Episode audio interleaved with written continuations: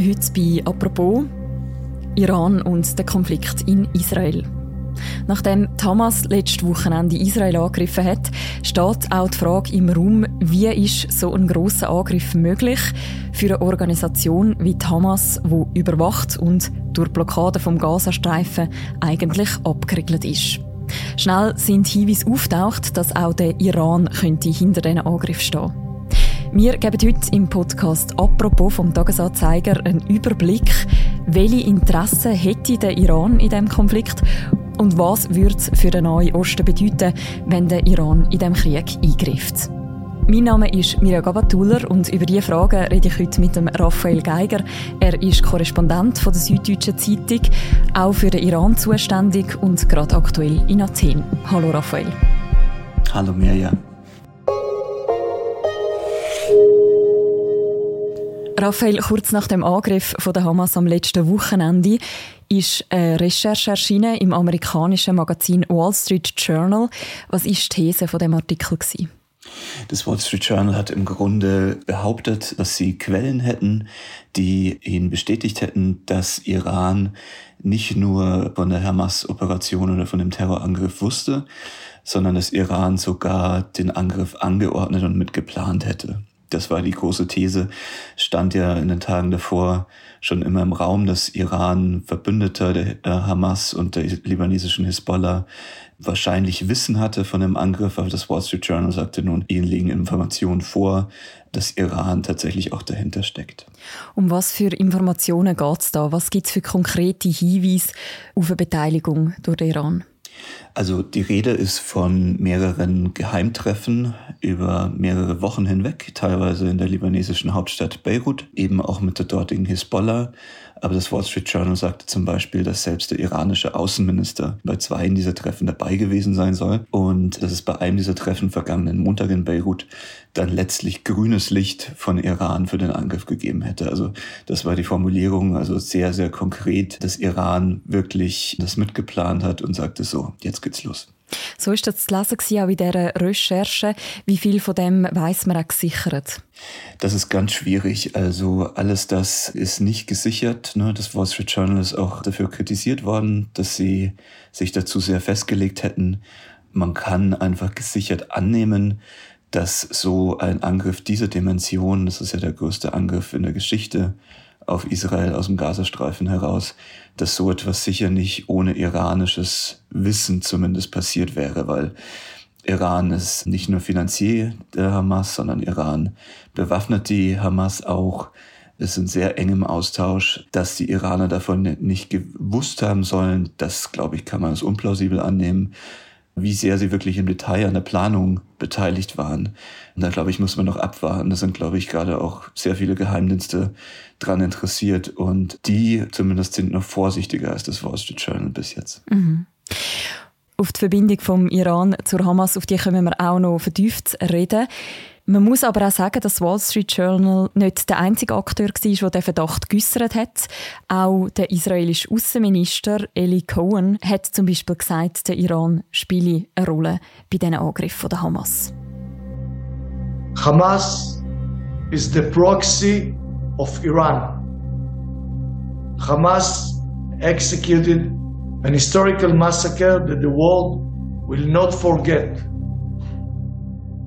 Das stimmt, allerdings waren die Israelis durchaus vorsichtig. Also man merkte schon bei der israelischen Reaktion, dass sich die Regierung in Jerusalem dann nicht, nicht so festlegen möchte. Ne? Also man merkt, glaube ich, gerade sowohl bei der israelischen Reaktion als auch bei der iranischen Reaktion, dass alle Seiten gerade auf Sicht fahren, dass alle abwarten, was jetzt in Gaza passiert, wie die israelische Armee vorgeht, wie daraufhin die anderen arabischen Staaten, die anderen Staaten der Region reagieren werden, ob sich da eine Spirale entwickelt, die einfach zu noch mehr Gewalt führt, zu weiteren Reaktionen führt, in der eine Reaktion die nächste ergibt. Also dieser Flächenbrand, der da gerade einfach möglich ist im Nahen Osten, den haben alle Seiten, glaube ich, schon sehr klar vor Augen.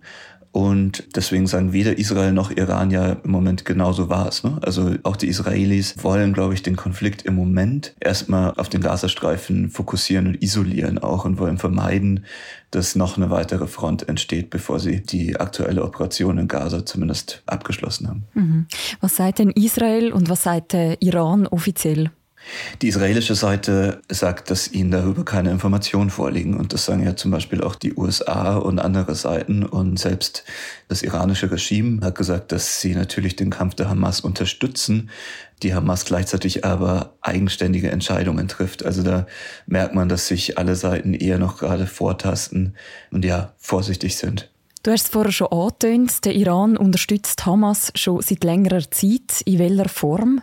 Die Hamas und Iran verbindet ein kompliziertes Verhältnis. Das kann man vielleicht kurz mal erläutern. Das liegt am Syrienkrieg. Früher, vor Ausbruch des Syrienkriegs, waren Hamas und Iran ganz klar Verbündete im Kampf gegen den gemeinsamen Erzfeind Israel.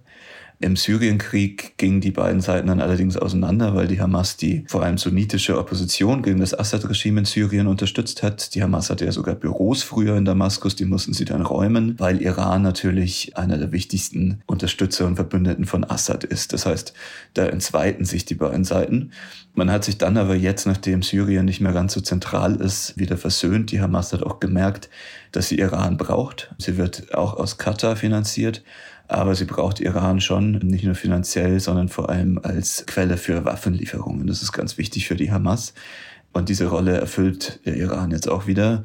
Iran unterstützt die Hamas ganz offensiv mit Waffenlieferungen, schmuggelt Waffen, teilweise über See, teilweise durch Schmugglertunnel aus dem Sinai, das heißt von der ägyptischen Seite in den Gazastreifen hinein.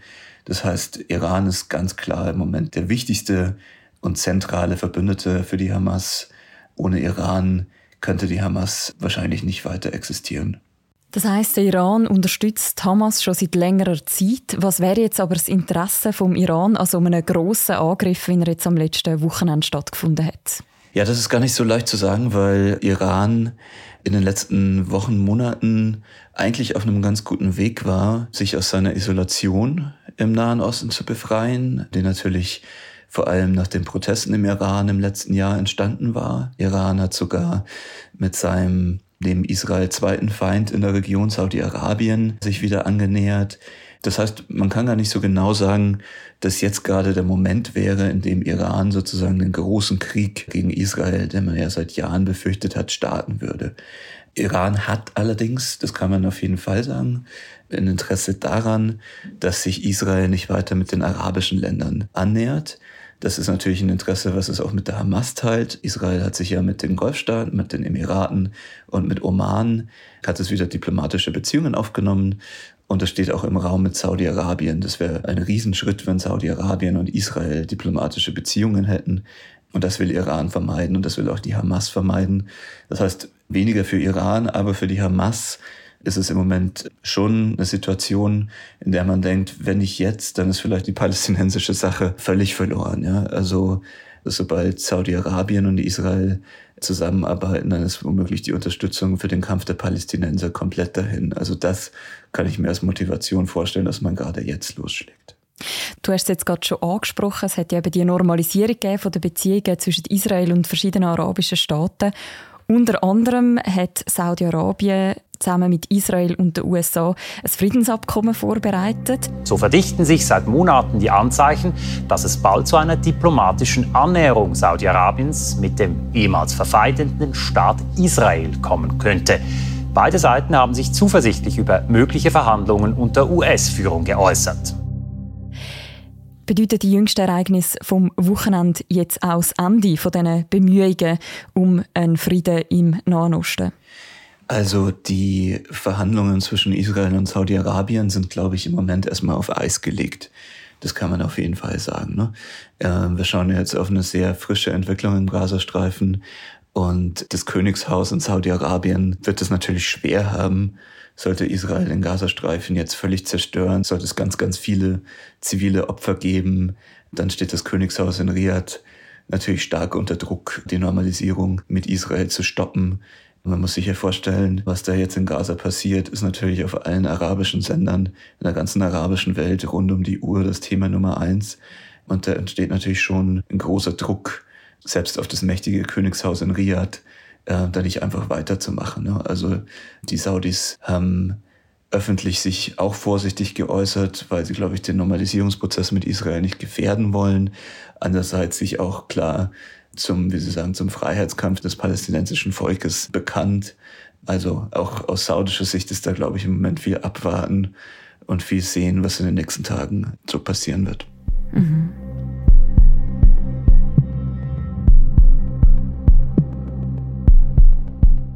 Raphael, der Gazastreifen ist ja seit 2007 durch Israel blockiert, auch abgeriegelt und stark überwacht. Damals ist Hamas im Gazastreifen an die Macht gekommen.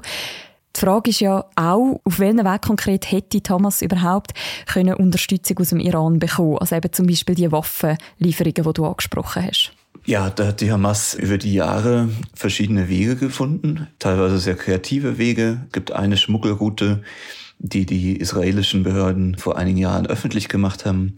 Die führt über den Jemen und Sudan nach Ägypten, teilweise über den Suezkanal, teilweise über Land und dann eben zu Schmugglertunneln, die von der Sinai-Halbinsel sehr schwer zugängliches Gebiet, auch für den ägyptischen Staat sehr schwer zugängliches Gebiet in den Gazastreifen transportiert werden, geschmuggelt werden. Teilweise auch über See, was erstaunlich ist, weil die Israelis ihre Blockade eigentlich auch entlang der Küste des Gazastreifens aufgebaut haben. Aber es gelingt der Hamas offenbar sowohl über See als auch über Land immer wieder genügend Waffen in den Streifen zu schmuggeln. Daneben kann man aber auch feststellen, dass die Hamas mittlerweile selber Waffen herstellt. Also sie schmuggelt nicht nur fertige Waffen, nicht nur fertige Sprengköpfe und Raketensprengköpfe, sondern sie schmuggelt auch Teile, mit denen sie selbst dann Waffen im Gazastreifen produziert. Das zeigt sie auch immer wieder sehr gerne in ihren Propagandavideos. Sie investiert das Geld, das sie aus Katar und Iran bekommt, auch in die eigene Waffenproduktion.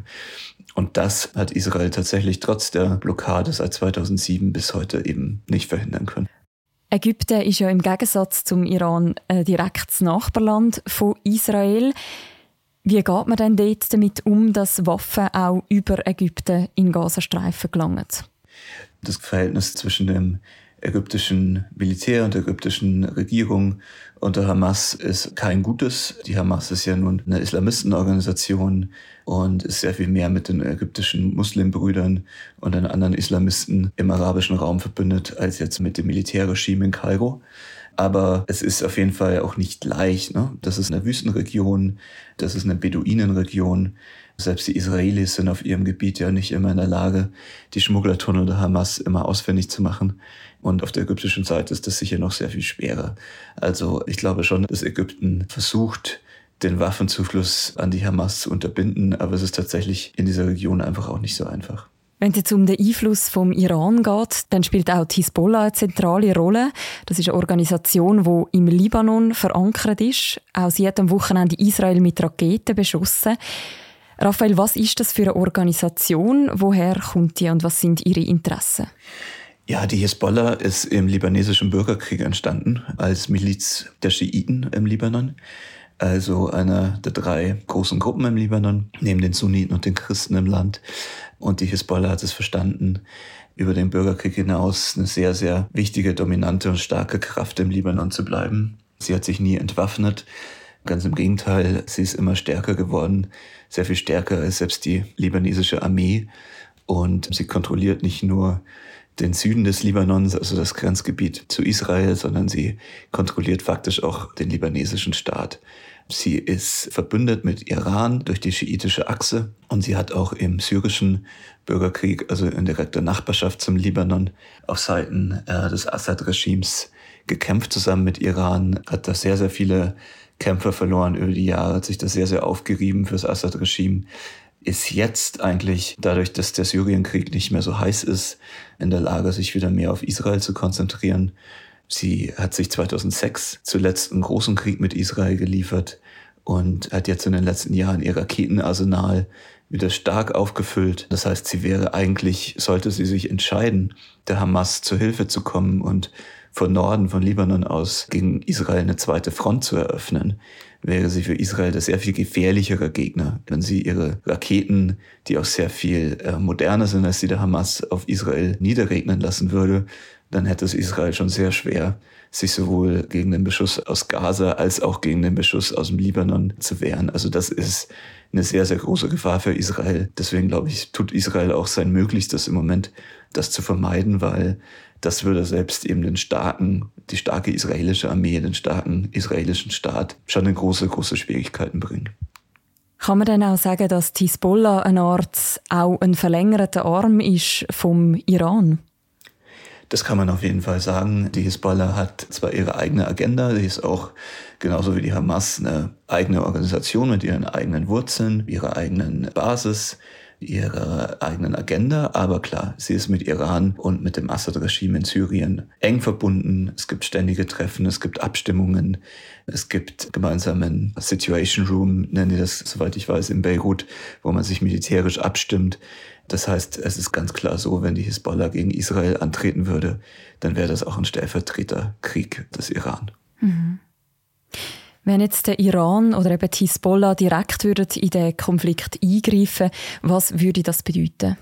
Ja, das kann man gar nicht in Worten ermessen, wie schrecklich das wäre. Das wäre der Flächenbrand, vor dem man sich im Nahen Osten seit langer Zeit gefürchtet hat und der durch Diplomatie und durch Bemühungen von allen Seiten bislang vermieden worden ist. Man dachte eigentlich so in den letzten Jahren, die Konflikte im Nahen Osten seien auf dem Weg, man nennt es Frozen Conflicts zu werden, also dass man sie begrenzen kann, dass sie eingefroren sind, dass sie nicht mehr so schnell eskalieren können. Das würde jetzt der These widersprechen, dass eben dieser überraschende Angriff der Hamas auf Israel plötzlich ganz viele Länder in dieser Region in den Konflikt hineinzieht. Also wenn die Hisbollah sich gezwungen sieht, angesichts der zivilen Opfer im Gazastreifen in den Krieg mit einzusteigen, dann in der Tat, dann hätte man Iran an Bord, dann hätte man wahrscheinlich Syrien als zweites Schlachtfeld weil in Syrien immer noch nicht nur das Assad-Regime herrscht, sondern auch sehr viele iranische Milizen und nicht nur Milizen, sondern auch iranisches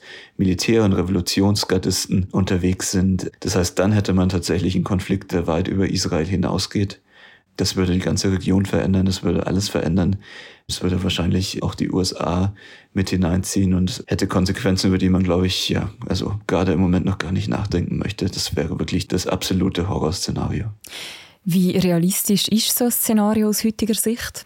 Es ist schwer zu sagen, wie realistisch das ist, was man in den letzten Stunden, in den letzten ein, zwei Tagen an der libanesisch-israelischen Grenze und in der letzten Nacht auch im syrisch-israelischen Grenzgebiet gesehen hat, waren begrenzter, ja, nennen das mal technisch, Austausch von Artilleriefeuer und kleineren Luftangriffen zwischen der Hisbollah und Israel das deutet noch nicht darauf hin, dass es dort zum großen Krieg kommen muss. Das war bislang sehr lokal, das waren bislang eher Austausch von Signalen. Die Hisbollah hat signalisiert, dass sie sich solidarisch erklärt mit den Palästinensern im Gazastreifen. Sie hat noch keinen Angriff gestartet, der darauf hindeuten würde, dass sie wirklich in diesen Krieg mit einsteigen will. Das wird, glaube ich, davon abhängen, wie die Situation sich im Gazastreifen in den nächsten Tagen gestaltet, wie die israelische Bodenoffensive aussehen wird und letztlich dann auch davon, ob in Teheran beim iranischen Regime sich Leute durchsetzen, die Hardliner durchsetzen oder Strategen sich durchsetzen, die glauben, dass das jetzt der Moment ist, in dem Iran den ganzen Nahen Osten neu sortieren kann und muss. Dass das der Krieg ist, in dem sich die Vorzeichen in der ganzen Region zugunsten Irans ändern können, also indem es einfach Vorteile sich ergeben für Iran oder ob man davor zurückschreckt und sich weiterhin solidarisch erklärt mit den Palästinensern, weiterhin Waffen in den Gazastreifen schickt, aber sich aus dem großen Krieg heraushält. Das ist ja eine Entscheidung, die zum großen Teil in Teheran fallen wird und die man im Moment, glaube ich, noch nicht voraussehen kann. Du hast ja die Gefahr angesprochen von so einem Flächenbrand. Was wird das für Israel bedeuten? Im Grunde ein Szenario, das man sich nicht ausmalen mag. Die Israelis haben ja in den letzten Jahren versucht, durch Diplomatie den Nahen Osten im Grunde zu ihren Gunsten umzugestalten, indem die arabischen Länder ihr Verhältnis zu Israel normalisieren, in dem die Solidarität der Araber oder der arabischen Herrscherhäuser mit den Palästinensern nicht mehr die ganze Israel-Politik bestimmt, haben die Israelis ja versucht, im Grunde sich einzubetten in die Konfrontation der arabischen Staaten gegenüber Iran und damit die eigene Isolation Israels im Nahen Osten zu beenden. Und so eine Konfrontation würde genau das gefährden. Also wenn die Israelis sich in einem wirklich direkten und großen Krieg mehreren Ländern gegenüber sehen, dann sortiert das natürlich alles neu und dann kann man nicht mit Diplomatie sozusagen die Wogen glätten, sondern dann muss man erstmal militärisch sich wehren. Also Israel wäre im Grunde in der Situation, in der es in der Geschichte schon häufiger war, aber das ist eine Weile her, als die arabischen Länder im Sechstagekrieg oder im Yom Kippur-Krieg, also genau vor 50 Jahren, Israel den jüdischen Staat überfallen haben von allen Seiten und sich Israel gegen mehrere Feinde gleichzeitig wehren musste. Es wäre im Grunde auf diese Situation zurückgeworfen und das ist natürlich eine enorme militärische Herausforderung. Das hat dann nichts mehr zu tun mit begrenztem Einsatz in dem kleinen Gazastreifen, sondern an mehreren Fronten gleichzeitig zu kämpfen. Das ist, was Israel, glaube ich, unbedingt vermeiden will, weil so stark diese Armee eben, wie gesagt, ist. Das wäre auch für Israel sehr, sehr schwierig. Danke vielmals, Raphael, für die Einordnungen. Ich danke dir, Mirja. Wer noch mehr lesen will zu der aktuellen Situation in Israel und im Nahen Osten, wir verlinken auch noch verschiedene Beiträge im Beschreibung zu deren Episode. Und das war die heutige Folge vom Podcast «Apropos» vom Tagesanzeiger. Die nächste Folge von uns, die hören ihr morgen wieder. Bis dann, macht's gut. Ciao miteinander.